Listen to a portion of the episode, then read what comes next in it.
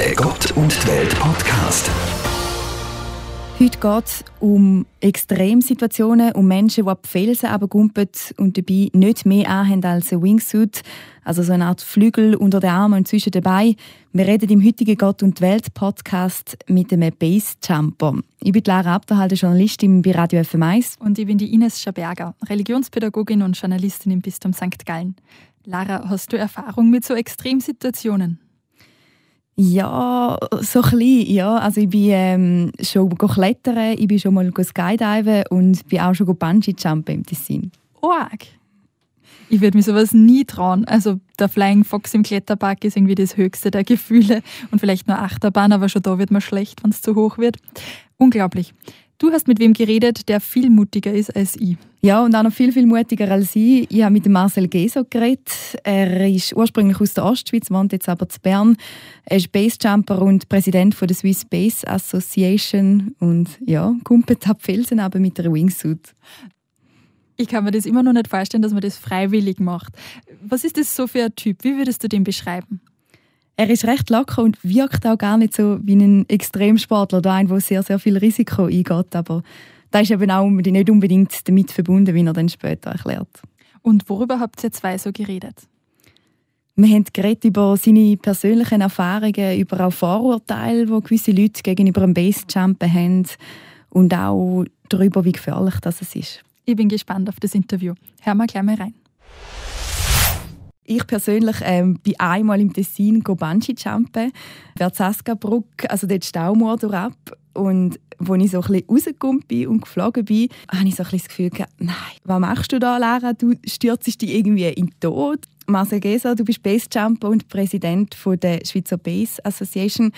Weißt du ja beim allerersten Basejump durch den Kopf? Wow, der erste Sprung, der ist für jeden Basejumper sicher unvergesslich. Vielleicht haben gewisse Leute eine falsche Vorstellung sie haben, sie haben vielleicht das Gefühl, eines Tages steht ein Mensch auf, geht auf einen Felsen und springt einfach ab. Das ist natürlich nicht der Fall. Man tut zuerst intensiv falsch im Springen. Tut sich mental auf den Sprung vorbereiten. Ich bin ähm, etwa 20 Mal aus einem Gleitschirm gesprungen, damit es möglichst ungefährlich ist. Das heißt, auch wenn ich meinen Absprung nicht gut mache, dann schlage ich nicht gerade auf, sondern bin einfach im offenen Raum. Und darum, als ich dann am Felsen gestanden bin in Italien, ähm, bin ich eigentlich nicht ängstlich gewesen. Ich habe genau gewusst, dass ich das kann. Und ich bin dort gestanden und ich habe die Ruhe genossen.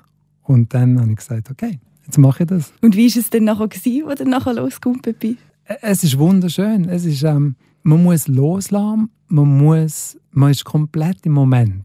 Und das ist vielleicht das, was mir beim Basejump am meisten gefällt. Es gibt, kein, es gibt keine Vergangenheit, keine Zukunft, es gibt nur den jetzigen Moment. Und das fehlt uns in der heutigen Zeit manchmal. Oder? Das, wir sind häufig konfrontiert mit News, mit Social Media, mit allem Möglichen. Viele Leute haben Stress im Beruf, im Privatleben. Aber wenn du auf einem, an einem Felsen stehst und bereit bist für einen Basejump, dann gibt es nur noch den Moment und du kannst dich nicht mehr als gestern erinnern oder als morgen denken. Es gibt nur den jetzigen Moment und du musst dich konzentrieren und das ist wunderschön. Und ist es denn ja auch schon so wie mir gegangen, dass du irgendwie das Gefühl hast, du stirbst jetzt, wenn du da rauskommst? Äh, zum Glück nie. ja, nie. Nein, es ist, nein. Man, man kennt natürlich als Basejumper die Risiken vom Sport. Ein Freund von mir ist gestorben bei der Ausübung von dem, von dem Hobby.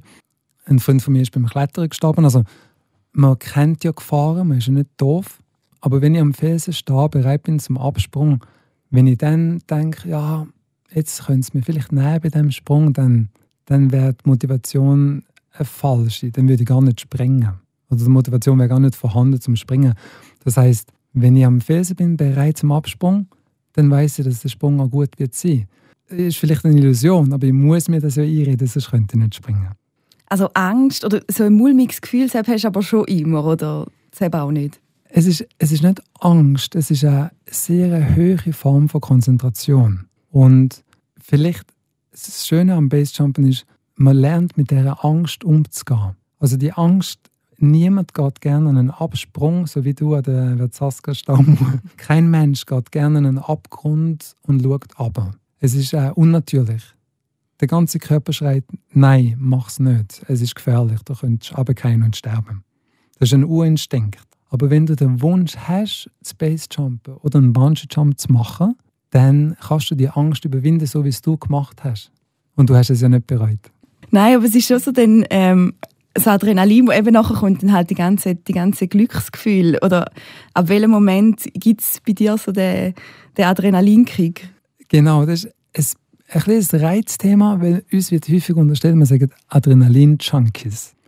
Und für mich selber kann ich sagen, ich bin nicht süchtig nach Adrenalin. Weil ich problemlos zwei Wochen, drei Wochen ohne Space Jumpen sein, ohne dass mir die Hände anfangen zu zittern oder dass ich unruhig werde. Ich mache Space Jumpen, weil ich extrem fasziniert bin vom Fliegen und von der mentalen Herausforderung und von der Stille. Ich bin sehr gerne in der Natur, ich bin sehr gerne unterwegs, ich habe sehr gerne Tiere, ich bin sehr gerne in den Bergen und ich laufe sehr, äh, sehr ungern laufe ich ab. also, wenn es eine Möglichkeit gibt, dass ich runterfliege mit dem Gleitschirm oder dass ich runterspringe, dann würde ich das immer bevorzugen. Und natürlich kann ich meinen Körper nicht überlisten.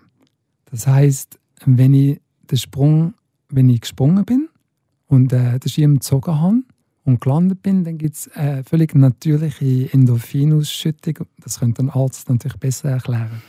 Und die nehme ich natürlich wahr. Das heißt, nach einem Sprung kann es sein, dass ich zum Beispiel Düfte intensiver wahrnehme oder Farben intensiver wahrnehme. Ähm, dass ich, ich merke, dass ich glücklich bin, weil ich ja eine Gefahrensituation erfolgreich gemeistert und mein Körper und mein Hirn nimmt das wahr. Aber das ist nicht der Grund, wieso ich es mache. Beschreib mal vielleicht so die, die Phasen vom, von dem Zeitpunkt, wo du dort stehst, bis nachher, wo du landest. Eigentlich fängt ein Base-Jump eigentlich schon viel früher an. Das heißt, Zuerst gibt es ein, ein, Objekt, einen Felsen, der mich fasziniert, wo ich gerne möchte springen. Das heißt, zuerst muss ich mal Informationen sammeln. Was ist das für ein Felsen? Wie komme ich dort her? Ist, es, ist der Absprung gefährlich? Ist er einfach? Ähm, wie viele Sekunden könnte ich gerade runterfallen, bis ich wieder aufschlage? Was für einen Anzug muss ich haben für den Sprung? Gibt es jemanden, der den Sprung kennt? Kann ich dem anrufen? Kann dem Informationen geben? Und so weiter. Man geht nicht einfach irgendwo an einen Felsen und kommt einfach mal aber Es ist, äh, du musst dich mit, äh, mit dem Sprung zuerst schon auseinandersetzen. Es gibt Sprünge, die habe ich 200 Mal gemacht. Die kenne ich natürlich in- und auswendig. Das heißt, bei einem Sprung, den ich schon kenne, schaue ich das Wetter an, wenn das Wetter gut ist und wenn ich motiviert bin und Lust habe zum Springen, dann entweder laufe ich oder es gibt ein Bähnchen und dann auf dem Weg zum Sprung findet schon die Vorbereitung statt. Das heißt, Vielleicht nimmt der, nimmt der Puls zu, vielleicht ähm, merke ich, dass meine Hände so ein, bisschen, so ein bisschen anfangen zu schwitzen und so weiter.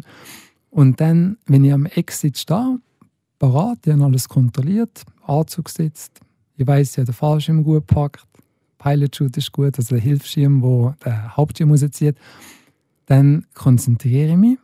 Ich, ich schaue, dass im Luftraum nichts drum ist, was ich gefährden könnte. Und dann lasse ich los. Dann gibt es Leute, die sagen 3, 2, 1 und zwingen sich so zum Sprung. Ich selber mache das nicht. Wenn ich sage, okay, jetzt bin ich parat, dann, dann mache ich einen Schritt und springe. Also dann kommst du so richtig raus, oder? Ähm, genau, genau. Mhm. Und wie lange geht es? Wie schnell wirst du da? Wirst du da relativ schnell, ziemlich schnell? Das ist ähm, der Grund, wieso dass ich Basejumpe, das ist eben einerseits das intensive Naturerlebnis, ähm, fast schon der meditative Zustand von der Vorbereitung, vom Herlaufen und so weiter. Aber der zweite Grund ist das Fliegen. Mein Vater ist Pilot, mein Bruder ist Pilot. Also so ein gewisses Flügergehen ist schon in der Familie. Ich habe zuerst angefangen Gleitschirmfliegen, dann Fallschirmspringen, dann Basejumpen. Es ist unglaublich schön, dass man einfach mit seinem eigenen Körper und einem Anzug im freien Fall fliegen. Und ich kann mit meinen Schultern, mit meinem Körper kann ich den Anzug steuern. Sehr präzise. Viel präziser, als wahrscheinlich die meisten Menschen denken. Und ich kann während dem freien Fall umschauen. Es kann sein, dass ich mit einem Kollegen zusammen springen kann. Dann können wir uns gegenseitig sehen, im freien Fall. Ich kann an einer Felswand entlang fliegen, kann über Seen fliegen. Es ist, es ist ein extrem authentisches Fliegen, weil es fast kein Hilfsmittel braucht. Aber du hast gesagt, irgendeine Schulter und schon ähm, macht es irgendeine andere Richtung. Ist genau. dann auch ziemlich schnell etwas passiert, eben wenn man jetzt vielleicht schnell die Schulter bewegt? Natürlich hat es äh, die Anzüge, haben, der Sport ist ja noch sehr jung, also in den, in den 1980er Jahren ist eigentlich Space Jumper aufgekommen. Und jetzt sind wir 2020, das heißt, der Sport ist noch sehr jung und die Entwicklung von dem Sport ist unglaublich. Also die Anzüge werden von Jahr zu Jahr besser und einfacher zum Fliegen. Natürlich muss man eben falsch springen, damit man seinen Suit auch wirklich gut fliegt. Es ist aber nicht so, dass ich eine falsche kleine Bewegung machen und dann keine vom Himmel. Und du hast gefragt wegen der Geschwindigkeit. Also Geschwindigkeit kann ich selber bestimmen. Ich habe jetzt zum Beispiel das Jahr einen Sprung gemacht, wo ich 250 km pro Stunde geflogen bin. Du kannst aber auch 120 km pro Stunde fliegen. Und wie wirst du denn schneller?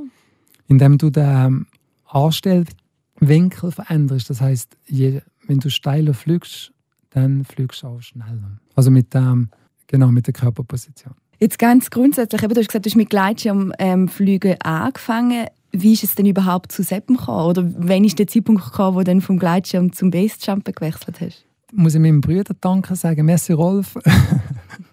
es war so, gewesen, dass mein Vater halt eben als Pilot, ähm, ich durfte mit ihm mitgehen auf gewisse Rotationen. Er war bei der Swissair. Gewesen. Und ich durfte im Cockpit sein. Und natürlich als kleiner Bub bin ich schon fasziniert von den Knöpfen und all dem. Wo mein Vater dann aber gesagt hat, ah, Marcel, du solltest Pilot werden, das ist ein super Job. Und ich, ich wollte das nie machen. Ich bin dann studieren, habe etwas ganz anderes gemacht. Das heisst, eigentlich das Cockpitfliegen hat mich nicht fasziniert ich habe mich dort eher so ein bisschen unwohl gefühlt. So, du bist mit einer Person eingespielt in, in einem kleinen Raum. Was ist, wenn die Person nicht magst? Was ist, du kannst dich nicht bewegen. Du hast große Verantwortung. Also das hat mich nicht fasziniert. Dann hat mein, äh, mein Bruder zu meinem 28. Geburtstag hat, hat äh, mich überrascht mit einem Schnuppertag im Appenzell. Gleitschirm-Schnuppertag. Und ähm, ich habe mich sehr gefreut und habe dann als allererstes probieren, mit dem Schirm zu starten. Und Zufall, ich bin gerade abgehoben, geflogen. Fast ein bisschen zu hoch. Ich mag mich erinnern, dass der Gleitschirmlehrer ein bisschen Angst bekommen hat. und er hat dann angefangen mit seinen Händen rumzufuchteln und so. Ich ich habe gemerkt, etwas ist nicht gut, aber ich bin super gelandet und ich, ich erinnere mich noch, als wäre es gestern gewesen. In dem Moment, wo ich abgehoben bin und den Wind in meinem Gesicht gespürt habe, habe ich gewusst, das ist genau das, was, was ich machen möchte. Und wie viel braucht es denn nachher, bis nachher vom Gleit? Das ist ja dann schon einmal ein Schritt, bis nachher äh, zum Basejumpen kommst. Absolut. Es ist dann, dann ich, bin ich Gleitschirm geflogen. Ähm, ich bin dann noch mit, äh, bin in Palästina als Menschenrechtsbeobachter und bin in meiner Freizeit bin noch nicht privatierter Gleitschirmpilot gewesen, hatte aber den Gleitschirm dabei gehabt. Und ich bin jede freie Minute auf Israel Gleitschirm fliegen und und habe dort viel gelernt und die Leidenschaft ist dann immer größer geworden vom Gleitschirmfliegen. Und ich habe einen Bürojob in Bern nach Palästina und habe eigentlich immer, wenn es schön Wetter war, habe rausgeschaut und gedacht, oh, ich wäre viel lieber jetzt am Gleitschirmfliegen. Und auf das aber habe ich dann den Job gekündigt und bin nur noch fliegen. Auch mit dem Ziel anfangen zu Basejumpen, weil bei dem eher langweiligen Job zu Bern habe ich ähm, angefangen YouTube-Videos zu schauen und dann bin ich zumal von, von diesen Gleitschirm-Videos bin ich zumal auf ein Space-Jump-Video gestoßen. Und ich weiß zwar nicht mehr genau, welches das war, aber ich weiß noch, dass dass das Video, das hat mich nicht mehr losgelassen. Ich habe das Video hundertmal geschaut, mindestens. Und ich habe davon geträumt. Und die Möglichkeit, dass man einfach einen Berg auflaufen und abspringen das hat mich, der Gedanke hat mich nicht mehr losgelassen. Und ab dem Zeitpunkt habe ich gewusst, ich möchte, ich möchte das unbedingt machen. Was braucht es denn? Also, man kann ja wahrscheinlich nicht einfach sagen, so jetzt mache ich meinen ersten Basejump. Oder was braucht es denn, bis man überhaupt das machen kann?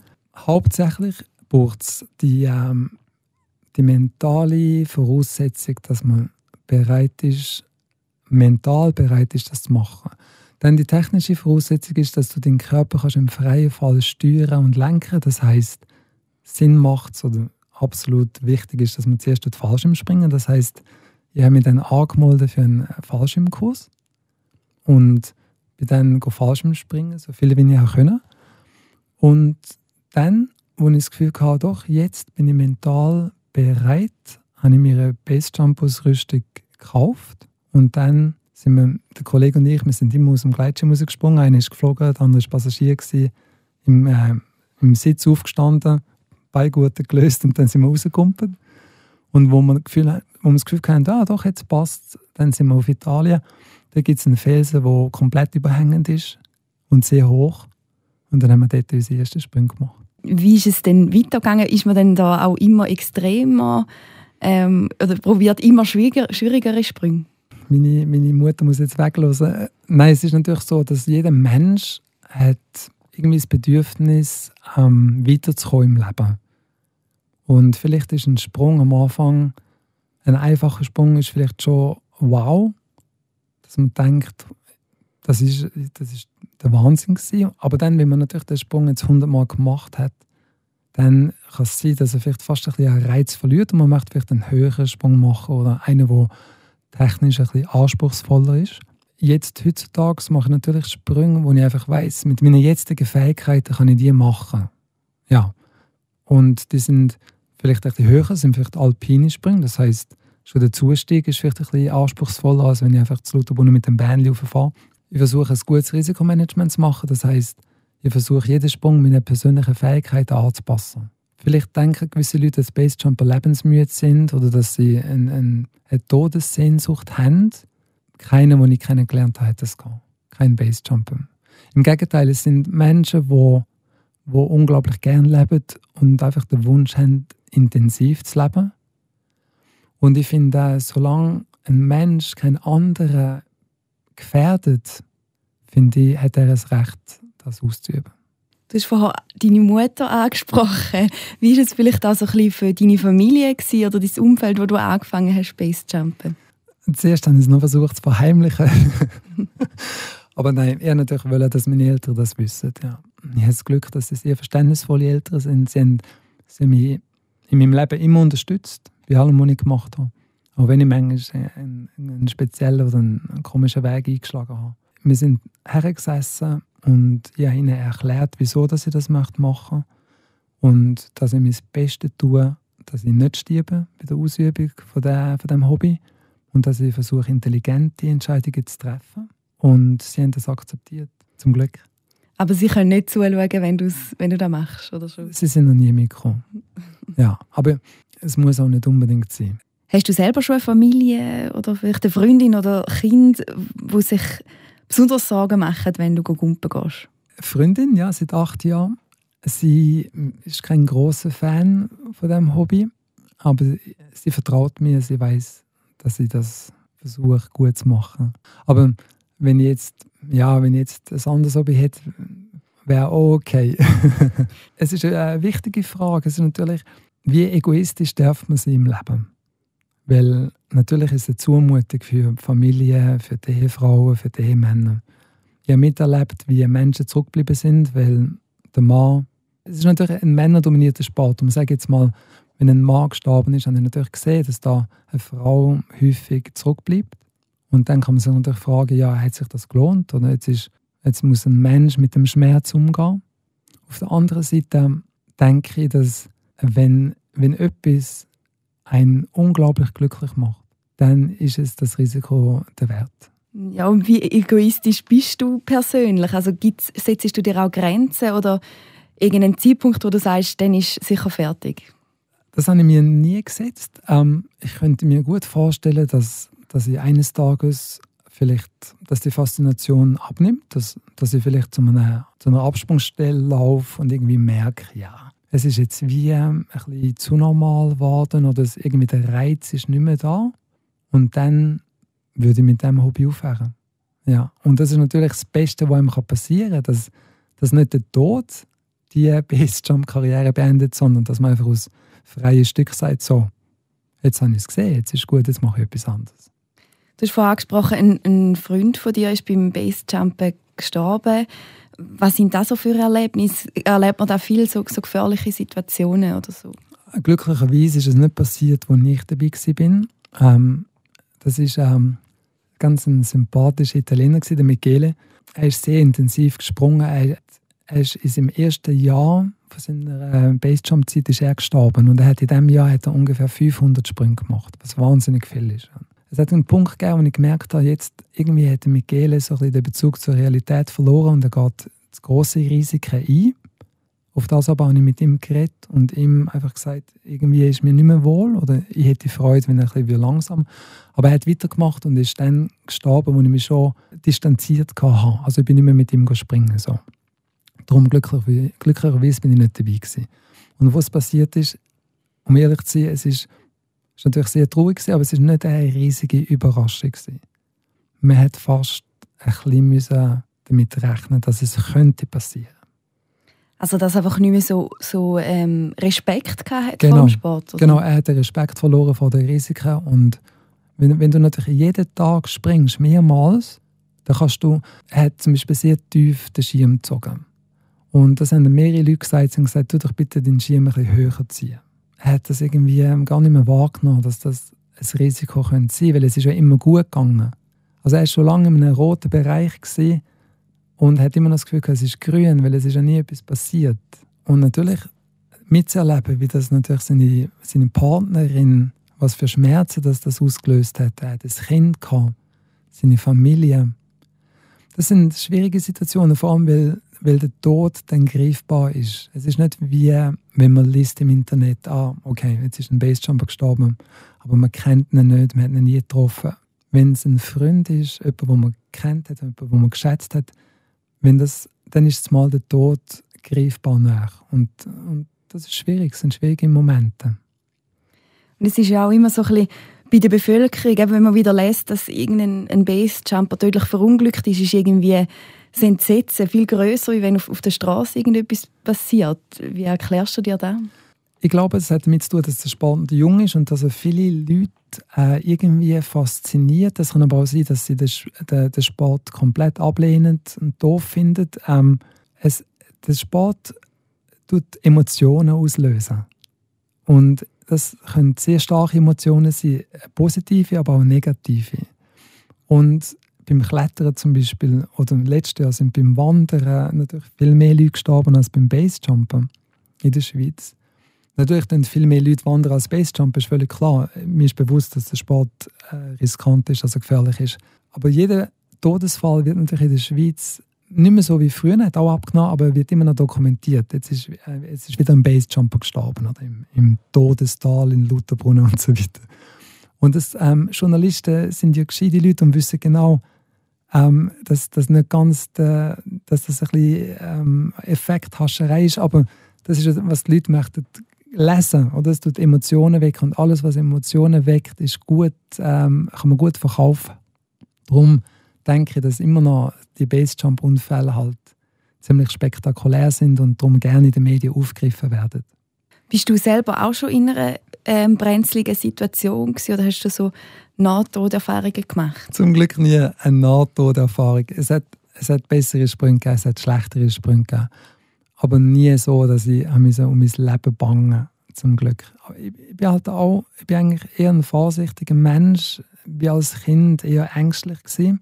Ich mache den Sport nicht, weil ich so wahnsinnig mutig bin. Überhaupt nicht. Es ist, ich mache den Sport, weil ich fasziniert bin vom Fliegen. Ich möchte fliegen. Und darum habe ich dieser Angst ins Gesicht geschaut und bin, den unangenehmen Weg in Kauf genommen, dass ich diese Angst muss in den Griff bekommen Und ich bin wahnsinnig froh, dass ich das gemacht habe, weil, weil wenn man sich der Angst stellt, du gewünscht immer. Ich finde das schade, wenn zum Beispiel Menschen Angst haben vor Spinnen. Weil man könnte mit einer einfachen Therapie können die Angst verlieren. Oder, oder ich war mal im Bähnli und dann hat sich ein, ein Mann, ein kräftiger Mann, der hat sich so in eine Ecke rein, reingehockt und, und der hat angefangen, fast angefangen zu brüllen, weil er einfach extrem Angst hat vor dem eingeschlossen sein oder keine Ahnung, ob es Höhenangst war, keine Ahnung. Ich möchte nicht, dass Angst mein Leben bestimmt. Also ist für die Basejump auch ein bisschen wie eine Therapie so? Ich wollte nicht eine Therapie anfangen, als ich angefangen habe, Basejumpen, aber es hat, es hat mich sehr viel gelehrt, das Basejumpen. Ich durfte sehr viel dürfen lernen durch das Basejumpen. Und ich bin sehr dankbar, dass ich, dass ich den Weg gegangen bin. Bei dem Verunglückten hast du gesagt, hat man so ein bisschen gesehen an. Ist auch bei den anderen Todesfällen, vielleicht im Zusammenhang mit dem Basejumpen, sind das so Fälle, wo man vielleicht gesehen kann oder wo sich die Leute einfach nicht so an die Regeln gehalten haben? Oder? Nicht, nicht nur. Was ich kann sagen ist, dass, dass 99% der Todesfälle selbst verschuldet sind. Weil zum Teil steht in den Medien, der Fallschirm hat sich nicht geöffnet. Und, und das weckt ein falsches Bild bei der Bevölkerung. Man hat das Gefühl, ah, die Spinnen, die gehen jetzt da am Berg rauf und dann, dann ist es 50-50. Entweder überleben sie, entweder sterben sie und die sind, die sind so doof, die gehen einfach das Risiko ein. Die sind, die sind völlig lebensmüde. Aber das, nicht, das stimmt eben nicht ganz. Es ist selbstverschuldet. Das heißt, es gibt fast keine Materialfehler. Es ist nicht so, dass der Fallschirm nicht aufgeht. Der geht immer auf. Da, da müsstest du ganz, ganz grobe Packfehler machen, dass ein Schirm nicht aufgeht. Das hat es gegeben, aber das sind ganz, ganz wenige Fälle.